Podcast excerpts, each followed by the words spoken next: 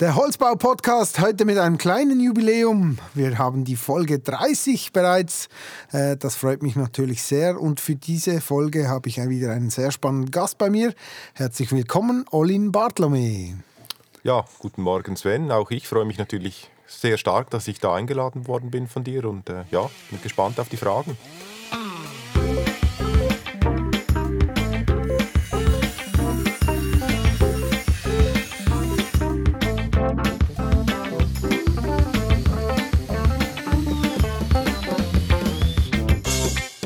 Olin, beginnen wir mal bei dir. Erzähl mal zu Beginn äh, kurz über dich. Wie, wie ist dein Werdegang? Was hast du so gemacht? Mhm. Ich bin im Kanton Graubünden aufgewachsen und äh, habe eine Lehre gemacht als Schreiner in Samaden im Oberengadin und habe dann ziemlich direkt im Anschluss das Studium angefangen in Biel zum äh, Holzingenieur. Und während meines Studiums äh, habe ich verschiedene Auslandaufenthalte gemacht. Einerseits war ich zusammen mit einem Kollegen von mir, mit Matthias Ölhafen, einer der ersten aus Biel, die einen Erasmus-Jahr gemacht haben. Wir waren in Spanien, Valencia. Und mein Praktikum habe ich dann in Neuseeland gemacht bei, äh, bei äh, Forest Research oder heute heißt es Science. Und ja, dann hat sich dann der Lauf so ähm, genommen oder hat es den Lauf dann so genommen, dass ich, als ich zurück in der Schweiz war, dann bei der Pavatex angefangen habe, äh, war dann ein Weilchen dort und habe dann ebenfalls für ein paar Jahre in Großbritannien gearbeitet für den Vertrieb von Pavatex, beziehungsweise für eine Firma, die damals mit Pavatex zusammengearbeitet hat. Bin dann zurückgekommen in die Schweiz, war ein paar Jahre bei der Lignum. Dann im Nachgang ähm, war ich bei, einem, bei einer GU in äh, Estland, Schweiz-Estland und äh, bin dann wieder zurück in die Schweiz gekommen und äh, ja, habe auch mehr oder weniger parallel immer ein bisschen auch meine eigene, mein eigenes Ingenieurbüro betreut und aufgebaut. Sehr spannend. Du bist da von Beginn weg immer sehr international unterwegs gewesen und auch auf verschiedenen Hochzeiten, wo du auch heute noch äh, bist. Wo, wo bist du aktuell überall aktiv? Ähm, es sind gar nicht so viele Hochzeiten eigentlich. Täuscht ähm, das von außen? das täuscht vielleicht ein bisschen, ja. Also es ist so, dass ich ja ähm, acht Jahre lang war ich Präsident von den Holzingenieuren, Swiss Timber Engineers, STI. Das war eine super Zeit und dann äh, statutarisch war das auch so auf acht Jahre begrenzt, also zweimal vier Jahre und äh, das ist natürlich auch gut, dann die Sache einer neuen Person zu übergeben und jetzt äh, Luca Föhn, der aktuelle Präsident, macht das hervorragend und ist natürlich in dem Sinn auch eine andere Generation, Altersgeneration als ich. Meine Folge 12 übrigens, Luca war auch ah, schon Sicher, genau. sehr gut, ja, passt ja wunderbar. Äh, und ich habe dann gedacht, ja gut, wenn ich nicht mehr Präsident bei den Holzingenieuren bin, habe ich ja dann wieder zu viel Zeit und äh, habe mich dann quasi anerboten beim SIA als Präsident für die Berufsgruppe der Ingenieure. Der SIA steht ja für Schweizerischer äh, Ingenieur- und Architektenverband und da gibt es äh, entsprechende Berufsgruppen und eine Berufsgruppe, die zweitgrößte neben den Architekten, ist die der Ingenieure und ich bin jetzt da äh, seit äh, zwei Jahren Präsident. Das ist den einen Hut, den ich aufhabe. Und der Rest eigentlich, ähm, ich, gut, ich bin noch Präsident von einem Aktionskomitee im, im Rheinwald bei mir in der Gemeinde, wo es darum geht, dass wir die Straßenführung der Nationalstraße ein bisschen abändern wollen. Äh, und sonst habe ich meine Firma, die CLB Schweiz, äh, und da haben wir verschiedene Mandate und wir treten dann auch unter diesen Mandaten gegen außen auf, auch ich. Und ja, ich bin Geschäftsführer von FSD Schweiz und auch mache das Innovationsmanagement für SWIN, Swiss Wood Innovation Network. Wir sprechen heute vorwiegend eigentlich über das über FSC oder die FSC-Zertifizierung oder das Label, wie auch immer. Ähm, vielleicht kurz allgemein die Frage, was ist FSC? Ja, FSC ist ein Zertifizierungs- und, und ein Zertifizierungs- und Labelsystem, ein weltweites, ein internationales. Es wurde 1994 gegründet, ist also schon, ähm, schon ein paar Jahre alt und FSC hat aktuell 190 äh, Millionen Hektaren zertifizierte Wälder äh, weltweit. Das macht ca. 20 Prozent des industriell geernteten Holzes aus. Ähm, FSC ist so aufgebaut, dass es auf, also auf einem Dreikammersystem aufgebaut. Es gibt die Ökonomie, die Ökologie und, die, und der soziale Aspekt. Und alle drei Kammern haben die gleichen Stellvertreteranzahl. Äh, und bei sämtlichen Abstimmungen geht es immer darum, eigentlich, dass alle drei Kammern einverstanden sind, also dass man den Konsens findet und nicht, dass irgendwie zum Beispiel die wirtschaftlichen Aspekte die sozialen Aspekte überstimmen oder eben, dass die Umweltaspekte die sozialen Aspekte nicht berücksichtigen etc. Das ist so die Systematik von FSC. Die FSC-Zertifizierung garantiert eigentlich nachhaltige Waldwirtschaft, das ist das Hauptziel. Ähm, ich denke, also ist ja grundsätzlich weltweit, du hast gesagt, 190 Millionen Hektaren. Ähm, gibt es da geografisch aktivere Gebiete und weniger aktivere oder solche, wo man eigentlich gerne aktiv wäre? Mhm. Ja, das, sind, das gibt Unterschiede. Angefangen hat es damals wegen den Tropenwäldern. Das war also initiiert wurde FSC von Umweltorganisationen, unter anderem Greenpeace, WWF und weitere. Und es ging darum, eigentlich ein System zu entwickeln, damit die Abholzung der Tropenwälder, vor allem im globalen Süden, äh, gebremst oder eben sogar gestoppt wird.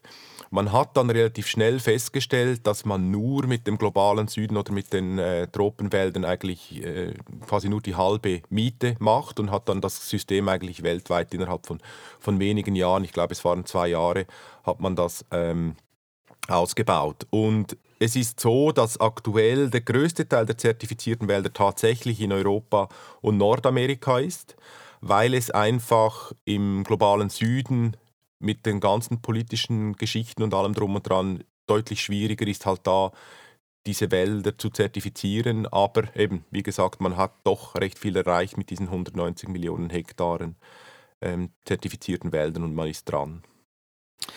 Was hat denn FSC, wenn man jetzt so auf die letzten 30 Jahre ähm, zurückschaut, was, was, was hat FSC im Wald erreicht und, und wo, gibt es, wo gibt es die großen Herausforderungen in Zukunft? Ähm, was wir erreicht haben, ist, äh, oder was FSC erreicht hat, ist ein globales Label, das sehr bekannt ist. Beispielsweise in der Schweiz gibt es unabhängige Umfragen, die durchgeführt werden, nicht von uns, also auch nicht im Auftrag von uns, sondern im Auftrag von anderen Organisationen. Unter anderem macht auch das BAFU, das Bundesamt für Umwelt, Umfragen zu den Labelbekanntheiten. In der Schweiz ist es so, dass 85 Prozent der Leute kennen das FSC-Label. Das ist ein Wert, den sich natürlich viele andere Labels auch im Food-Bereich, im Lebensmittelbereich und so wünschen. Ähm, der Vorteil von, von, von den Waldlabeln ist unter anderem auch der, dass es international per se eigentlich nur zwei gibt. Also es gibt das PEFC-Label und es gibt das, ähm, das FSC-Label. Und damit ähm, hat man eine gewisse Konkurrenzsituation, die ist gut, die belebt den Markt, die, ähm, die Kunden können auswählen, ob sie das eine oder das andere wählen. Und was wir sonst erreicht haben, ist zum Beispiel in der Schweiz mit unserem Standard müssen 10% der Waldflächen, also der zertifizierten Waldflächen, müssen äh, Reservate sein, also müssen als Reservat ausgewiesen werden. Und gemäß BAFU, also gemäß Regierung, ist das Ziel auch in der Schweiz, dass die Wälder per se, also sämtliche Schweizer oder sämtlicher Schweizer Wald, diese 10% erreicht. Aber aktuell sind wir bei ca. 6,5% und die, die Raten sind in den letzten Jahren äh, sehr äh, moderat gestiegen, wenn überhaupt. Und es wird schwierig sein, dass das BAFU diese Zahl erreicht bis 2030. Und eben die FSC-Wälder, die in der Schweiz 50% der Wälder ausmachen oder fast 50%, 45 um es genau zu sein, die haben das schon erreicht. Also fast 50 Prozent der, der Schweizer Waldfläche. Ist es denn so, dass ihr eigentlich den, die Waldfläche zertifiziert oder ist es so, dass ihr die, die Forstbetriebe zertifiziert? Mhm. Wir zertifizieren beides und zwar also die Wald, die Waldflächen, die Forstbetriebe, aber auch die ganze Kette danach, die sogenannte Beweismittelkette auf Englisch Chain of Custody, COC, die Abkürzung liest man, sieht man ab und zu. Äh, angefangen hat es mit äh, Waldflächenzertifizierung damals. Äh, also eben in den äh, 90er Jahren. Und man hat natürlich schnell festgestellt, ja, man muss ja irgendwie beweisen können, dann, wenn die Produkte quasi eben, es kommt ein, es wird ein Holzschlag gemacht durch ein Forstunternehmer, dann geht es in eine Sägerei, dann wird es verarbeitet zu Leimholz, was weiß ich was, und dann wird es weiter verarbeitet, zum Beispiel zu einem Tisch, einem Stuhl oder eben zu einem gesamten Gebäude. Und dass man diese ganze Kette quasi nachvollziehen kann, braucht es diese sogenannten COC-Betriebe und die werden auch zertifiziert, genau. Das ist wahrscheinlich auch die Schwierigkeit, wenn du jetzt das Thema äh, tropische Wälder ansprichst, ähm, dass man das überhaupt äh, geregelt bekommt, oder? Das ist wahrscheinlich die Herausforderung, wenn du gesagt hast, wo man da vor allem politisch äh, Schwierigkeiten hat, dass man, dass man da die Leute, die da eigentlich äh, beteiligt sind, dass man, dass man die mit ins Boot bringt. Mhm. Äh, interessanterweise sind die Herausforderungen eher im Wald in diesen Ländern, also in den schwierigen Ländern. Und man liest ja auch immer wieder über Rumänien, die Karpaten, ein, ein, ein Urwald quasi in Europa, wo es illegalen Holzschlag gibt und das dann auch im Zusammenhang mit äh, verschiedenen äh, Fraud, also ähm, mit verschiedenen Problemen, die da so passieren. In den Wäldern, weil die Wälder gehören oft staatlichen Organisationen oder die staatlichen Organisationen sind da drin, ist, ist tendenziell das Problem größer, die Kontrollen zu machen in diesen eben, ich sage jetzt mal, ein bisschen speziellen Ländern im globalen Süden. Also ich möchte da niemanden an, die, äh, an den Pranger stellen, aber es ist halt einfach so, dass ja, diese Probleme halt tendenziell eher in südlichen Ländern sind, aber auch bei uns in Europa, eben zum Beispiel in Rumänien, haben wir immer noch große Herausforderungen. FSC war ja eigentlich gehe mal davon aus, dass das erste Label in den 90er Jahren, du hast es erwähnt, wir haben heute zwei Labels, PFC und FSC. Das ist ein Vorteil, sagst du. Also grundsätzlich wäre es, wäre es auch von Vorteil, wenn es noch mehrere gäbe, oder, oder ist, das, ist das besser, wenn es nur wenn es überschaubar ist? Ja, also ich meine, das ist jetzt äh, Betriebswirtschaft, oder? Es gibt Monopol, Oligopol und dann äh, gibt es die freie Marktwirtschaft. Per se wäre sicher interessant für den, äh, für den Markt, wenn es noch das eine oder andere mehr gäbe. Also eben, es gäbe noch mehr quasi Wettbewerb diesbezüglich. Andererseits eben, es gibt immerhin zwei und es vereinfacht natürlich die Situation jetzt gerade beim Detailhandel und so natürlich massiv, dass sie einfach sagen können, wir setzen auf FSC oder FSC und PFC und das Thema ist gegessen. Oder im Bereich von, von Bio- Lebensmittel zum Beispiel, da gibt es so viele Labels, da müssen sich die, die Detailhändler immer quasi so Übersichten dann machen und welches Label sagt jetzt was und welches ist stärker als das andere und so. Und von dem her ist es sicher eine Vereinfachung für die Systematik. Äh, vom Wettbewerb her, das eine oder andere könnte hilfreich sein, aber man muss auch gleich sagen, also ein globales, ein internationales Zertifizierungslabel aufzubauen, das ist eine jetzt in, zu diesem Zeitpunkt jetzt eine immense Aufgabe. Also das ja, wird, wäre sehr schwierig zu machen. Wie seid ihr denn jetzt aufgestellt in der Schweiz? Also bei uns im Büro äh, oder jetzt allgemein FSC? Grundsätzlich äh, und, und dann, du hast den Detailhandel anges angesprochen, wäre natürlich mhm. auch mal spannend zu hören, äh, wie da die, die Zusammenarbeit ist. Mhm. Also in der Schweiz ist FSC ein eigenständiger Verein, der heißt FSC Schweiz. Ähm, das ist so auch in faktisch allen anderen europäischen Ländern. Also da gibt es jeweils entsprechende Vereine, unabhängige Vereine, die dann heißen FSC Schweden oder FSC Italien oder Italien. Ähm, FSC Deutschland und so weiter. Die FSC Schweiz hat dann auch einen Vorstand. Der Vorstand besteht auch aus diesen drei Kammern, äh, soziale Kammer, ökonomische Kammer oder Wirtschaftskammer, wie man sagt, und Umweltkammer. Und da sind die jeweiligen Vertreter drin. Und dann gibt es auch eine Mitgliederversammlung, weil bei FST Schweiz können auch alle, die wollen, das heißt, dass Firmen oder, ähm, oder Personen Mitglied sein. Okay. Ähm, dein Hund ist da gerade unter mir am, am, am Buddeln. Ich glaube, er möchte noch einen, einen Knopf, Knochen ausgraben hier im Studio. ähm, wie, wie, sieht denn jetzt die Zusammenarbeit aus mit, mit, mit dem Detailhandel? Mit dem Detailhandel ist die Zusammenarbeit wirklich sehr gut. Der Detailhandel, also allen voran Migrocoop, Jumbo, ähm, Hornbach, die setzen zu 100% auf, auf das FSC-Label.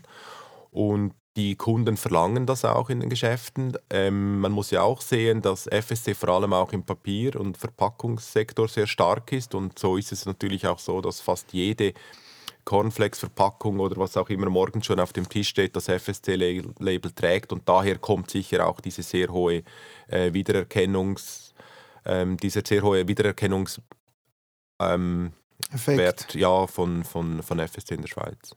Du hast ja selber seit über 16 Jahren eine, eine eigene Firma, die Firma CLB. Äh, was verfolgst du persönlich für Ziele? Genau, die CLB Schweiz, die gibt es seit, äh, seit tatsächlich schon 16 Jahren. Mein Bruder und ich haben das damals gegründet, als wir gerade noch so knapp äh, Studenten waren, hatten damals aber auch noch eine andere natürlich Idee im Kopf, also wie das dann hat sich so entwickelt. Aber nach dem Abschluss, also nach meinem Abschluss, habe ich mich dann eigentlich sofort auf die Wald- und Holzwirtschaft damit äh, konzentriert. Und was wir verfolgen und was ich auch persönlich verfolge, ist, also was ist das größte Problem? Also eines der größten Probleme, die wir auf der Welt haben, auf der Welt haben ist die CO2-Belastung und damit, was alles damit einhergeht mit globaler Erwärmung und, und, und etc. Und wir versuchen oder helfen Firmen, Instituten, auch, äh, auch, auch der öffentlichen Hand mit Projekten, mit äh, verschiedenen Aufträgen, die wir für diese ausführen können, den CO2, die CO2 äh, Ausstoß zu reduzieren, also die Dekarbonisierung der Gesellschaft bzw. Defossilisierung, wie man ja eigentlich korrekterweise sagen muss. Und das ist eigentlich äh, dein Gesamtziel, wo du, wo du alle deine genau. Tätigkeiten mhm. äh, ein Stück weit unterordnest. Ähm, und wie gehst du jetzt in den nächsten Jahren vor? Was, was hast du da für, für Maßnahmen noch geplant, um, um, um, um das noch weiter zu, zu verfolgen? Ja, das ist natürlich eine sehr gute Frage und die fragen wir uns natürlich täglich. Ähm, wir haben auch gerade letzte Woche haben wir gemeinsam im Büro einen Workshop darüber gemacht und so, was sind, was sind die zukünftigen Themen und so weiter. Wir haben wirklich sehr, sehr spannende Projekte bei mir im Büro, die wir ähm, bearbeiten dürfen, können angefragt werden dafür. Ähm, was ganz sicher kommen wird, ist äh, künftig, dass ähm, bei Bauausschreibungen und so weiter der CO2-Fußabdruck von einem Gebäude, sei das jetzt ein Bürogebäude, ein Wohngebäude, äh, vermutlich auch ein, eine Infrastrukturbauten nachgewiesen werden muss. Also dass man nicht nur quasi mit der Eingabe, also mit der, mit der Offerteingabe quasi sagt, was das kostet und bis wann es gemacht wird und so weiter und so fort, dass man auch noch sagen muss, wie groß ist der CO2-Fußabdruck davon.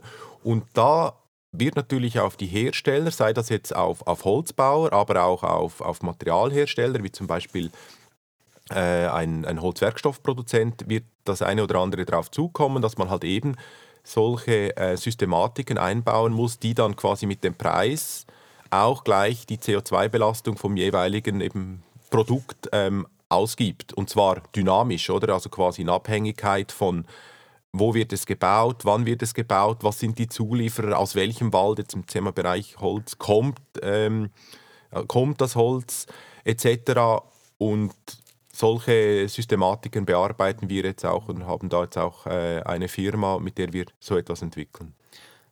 Aber das müsste ja dann eigentlich auf, auf der politischen Ebene äh, umgesetzt werden, oder? Also kannst genau. ja nicht in deinem mhm. kleinen Kreis jetzt, also... Wir, wir leisten da Vorarbeit, würde ich sagen. Bis die Politik quasi oder die, das Normenwesen derart aufgebaut ist, dass es das CO2 tatsächlich verlangt, werden noch ein paar Jahre vergehen. Das wird nicht in den nächsten zwei Jahren gehen. Das wird vermutlich auch nicht in fünf Jahren schon so weit sein, aber in zehn Jahren kann ich mir gut vorstellen, dass es dann gesetzlich oder eben auf normativer Ebene so weit ist. Und die Firmen, die natürlich jetzt den Schritt schon machen und sich das jetzt eigentlich, wo es noch, ich sage jetzt mal auch zeitlich entspannt ist, das aufbauen und das schon nachweisen können, die sind natürlich dann einfach einen Schritt weiter. Und es gibt ja schon ähm, öffentliche Bauherren, auch im Ausland, die das schon verlangen. Und von dem her ist es natürlich jetzt ein guter Zeitpunkt, mit solchen Themen zu starten. Gut, wir kommen zur Frage an den nächsten Gast.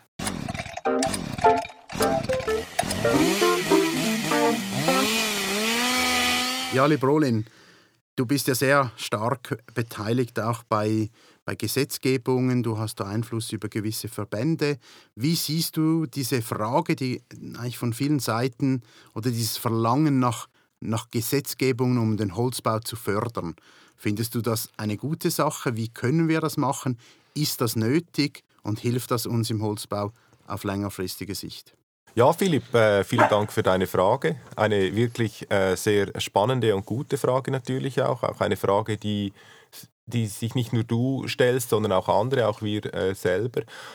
Es ist immer so eine Krux, oder was man gesetzlich vorschreiben soll und was man auf freiwilliger Initiative oder mit anderen Incentives quasi ähm, ja, quasi äh, fördern soll. Oder? Ich, ich, persönlich bin der Meinung, dass möglichst wenig über die gesetzliche Schiene passieren soll, einfach weil eben, das kennt man auch aus Deutschland, oder dort haben wir sehr viele Normen und alles drum und dran und das macht die Sache nicht unbedingt förderlich, auch im Zusammenhang mit Innovationen. Ähm, dann, deshalb kommen dann auch die Schweizer Firmen in die Schweiz, äh, die deutschen Firmen in die Schweiz und, und probieren hier Sachen aus, weil es einfach äh, deutlich einfacher und ist und, und trotzdem funktioniert.